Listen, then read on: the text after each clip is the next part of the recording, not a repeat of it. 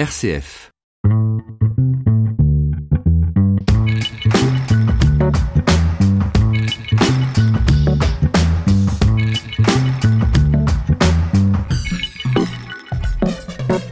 Bonjour à tous, nous sommes très heureux de vous retrouver. Nous vous avons quitté il y a six mois, mais nous revoilà de plus belle avec une toute nouvelle équipe.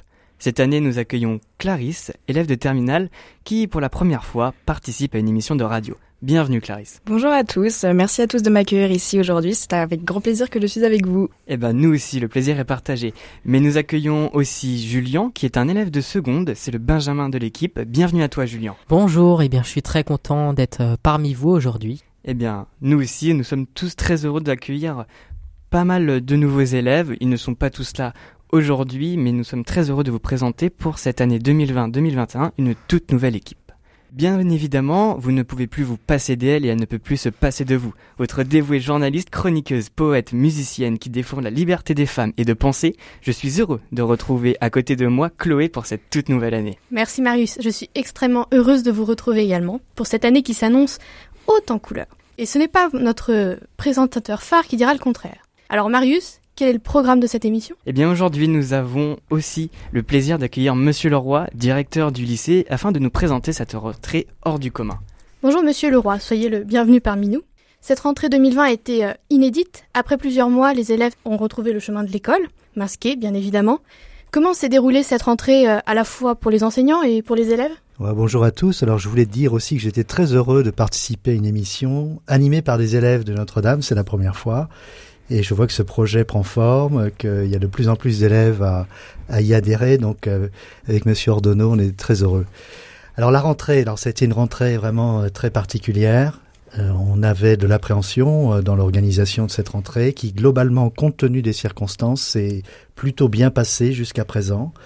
Euh, il nous a fallu mettre en place euh, tout un tas de protocoles. Il y a un protocole général, mais on a mis en place euh, un protocole pour euh, le self, un protocole pour euh, le sport, pour les labos, pour le CDI, de manière à, et ça c'était vraiment la, la priorité dans cette rentrée, c'est d'assurer la sécurité de tous, hein, des élèves, des enseignants, des personnels.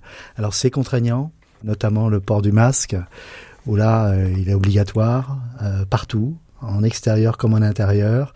Il y a quelques dérogations, c'est le, évidemment le self, et puis euh, les activités en EPS. Mais globalement, euh, c'est plutôt bien suivi. Hein, donc euh, chapeau aux élèves et chapeau aux enseignants qui euh, portent le masque parfois 8 heures par jour et font cours dans des conditions difficiles, notamment quand il fait très chaud. Le 12 mars dernier, le président de la République a annoncé la fermeture de tous les établissements scolaires. Comment avez-vous fait face à cette annonce? Alors, on n'a pas véritablement été pris de court parce qu'on s'y attendait un peu, mais on n'avait pas d'échéance. Mais on n'était pas prêt euh, à un confinement qui allait durer aussi longtemps. Au départ, on pensait plutôt euh, voilà, un confinement de 3-4 semaines maxi. Ça a été beaucoup plus long. Hein, donc on n'était pas prêt par rapport au suivi euh, des élèves. On a dû mettre euh, très rapidement en place euh, l'enseignement distanciel. Sur école directe. Sur école directe. Et je me souviens, l'annonce a été faite le jeudi soir, euh, Oui. qu'on était confiné à partir du lundi. Et euh, on a réuni toutes les équipes euh, le vendredi midi. On s'est réunis pendant une heure et demie. Et voilà, on s'est dit comment on fait. Hein, donc on a essayé d'avoir une sorte de, de plan qui évidemment était bancal parce que les, les enseignants n'étaient pas au même niveau dans les pratiques avec le numérique. Et puis euh, petit à petit, on a corrigé. Et, et c'est vrai qu'on a eu un beau travail collaboratif euh, des enseignants et des élèves. Hein, les élèves qui conseillaient des enseignants sur des outils, euh, Oui, des plateformes. des plateformes, etc. Et on a eu un, vraiment un, un travail d'équipe. Alors ça a été compliqué. Hein, ça a été compliqué parce que il a fallu doser le travail, il a fallu euh, qu'on ait des pratiques un peu communes sur euh, où on met ça sur les plateformes qui au départ marchaient pas très bien. A été chaotique et c'était normal. Oui. Mais après, on a essayé de trouver un, un petit rythme de croisière. Mais c'est une expérience compliquée. Je crois que Monsieur Ordonneau mm. pourra en parler mieux que moi. Oui, je, effectivement. Alors il y avait un côté très frustrant, c'est que quand on choisit le métier d'enseignant, c'est pour être devant des élèves. Donc quand on est devant un écran toute la journée, bah évidemment c'est plus vraiment le même métier. Euh, mais d'un autre côté, il y avait un aspect intéressant, c'est que des élèves parfois très discrets qu'on n'entend pas euh, pendant l'année, eh bien là se sont révélés, euh, se sentaient beaucoup plus à l'aise pour poser des questions, pour intervenir. Donc on a découvert aussi euh, des aspects positifs euh, du travail en distanciel. Euh, je pense que les élèves ont un peu souffert parce que on a été très généreux en termes de travail. on avait le souci effectivement d'avoir des contenus denses avec un travail très régulier. Je crois qu'on avait tous les mêmes exigences. Donc parfois les élèves ont dû avoir l'impression qu'on leur en demandait beaucoup. Mais bon, voilà, globalement ça s'est très bien passé. et les élèves ont joué vraiment le jeu. On a eu euh, le souci aussi de garder tous nos élèves. Alors on a eu des élèves décrocheurs, hein, des élèves qu'on n'avait plus dans les radars pendant plusieurs euh, semaines. Hein. donc ça c'était un petit peu compliqué. Des élèves qui n'étaient pas forcément en phase avec euh, l'école quand ils étaient en présentiel. Donc on a eu effectivement des élèves qui se sont fait très discrets hein, ou qui se sont totalement absentés. Hein. Mais on n'en a pas eu énormément. Euh, on a essayé de les repérer euh, avec les professeurs principaux qui étaient chargés de, du lien avec les élèves de leur classe. Mais ça a été euh, parfois compliqué parce qu'on a eu aussi des élèves qui ont vécu des choses difficiles durant le confinement en famille, des élèves qui n'avaient pas les, tous les équipements hein, pour suivre les cours aussi. Donc on a été aussi obligé de tenir compte hein, de ces réalités qu'on a parfois découvert au bout d'un certain temps. Donc ça n'a mmh. pas été forcément toujours facile.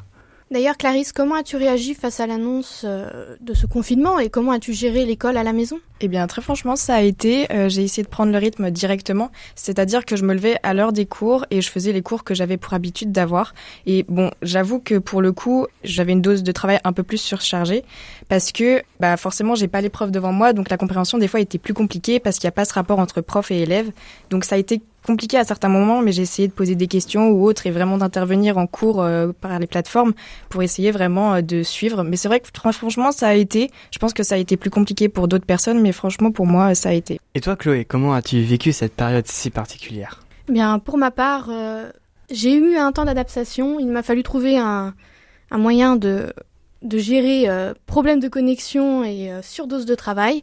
Mais une fois que mon rythme était trouvé, ça s'est passé comme sur des roulettes. Eh bien, merci Chloé, ça marche comme sur des roulettes. Merci Monsieur Leroy d'avoir accepté notre invitation.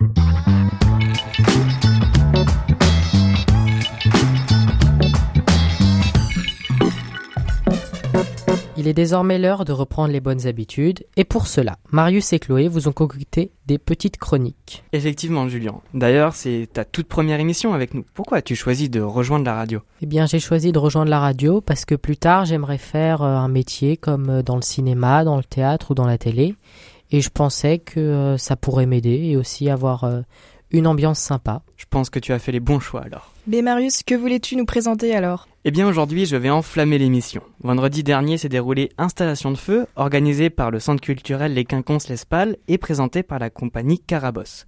L'esplanade des Quinconces a fait place à des structures de feu, allant du petit pot au lustre suspendu dans le vide. Cette exposition ambulante présentait une vingtaine de structures composées de centaines de pots enflammés durant une cette soirée. Plusieurs milliers de personnes ont répondu à cet événement hors du commun qui s'est déroulé pour la première fois au Mans. Pour les curieux, vous pourrez retrouver les photos de l'événement sur le site de la ville ainsi que ses réseaux sociaux. Après ce coup de chaud, je me tourne vers toi, Chloé. Que nous as-tu concocté aujourd'hui? Eh bien, ces derniers temps, entre confinement et forte chaleur, j'ai été prise d'une subite envie de voyager. Mais Covid-19 oblige, j'ai redécouvert la France et son patrimoine inestimable. Alors je vous emmène avec moi au cœur d'une bulle hors du temps, à Cerbère plus précisément, dans le belvédère du rayon vert. Cet hôtel en forme de paquebot des années 20 était, avant les traités de libre-échange entre la France et l'Espagne, un relais pour les voyageurs qui attendaient leur visa. Il fut inauguré en 1928 dans un style art déco et abrite derrière ses murs de béton armé une trentaine de chambres, une salle de théâtre, un cinéma et même un cours de tennis sur le toit terrasse. Et pour les plus curieux, sachez que France 3 lui a consacré une émission de Thalassa. Merci Chloé et merci à tous de nous avoir écoutés durant ces quelques minutes. Merci à Clarisse et à Julien d'avoir co-animé cette toute première émission de l'année. Bravo à eux, bien évidemment. Merci ma chère Chloé d'avoir apporté ton sourire et ta bonne humeur. Eh ben, merci à toi Marius d'avoir présenté cette nouvelle émission. Alors on vous donne rendez-vous le mois prochain et en attendant, prenez soin de vous.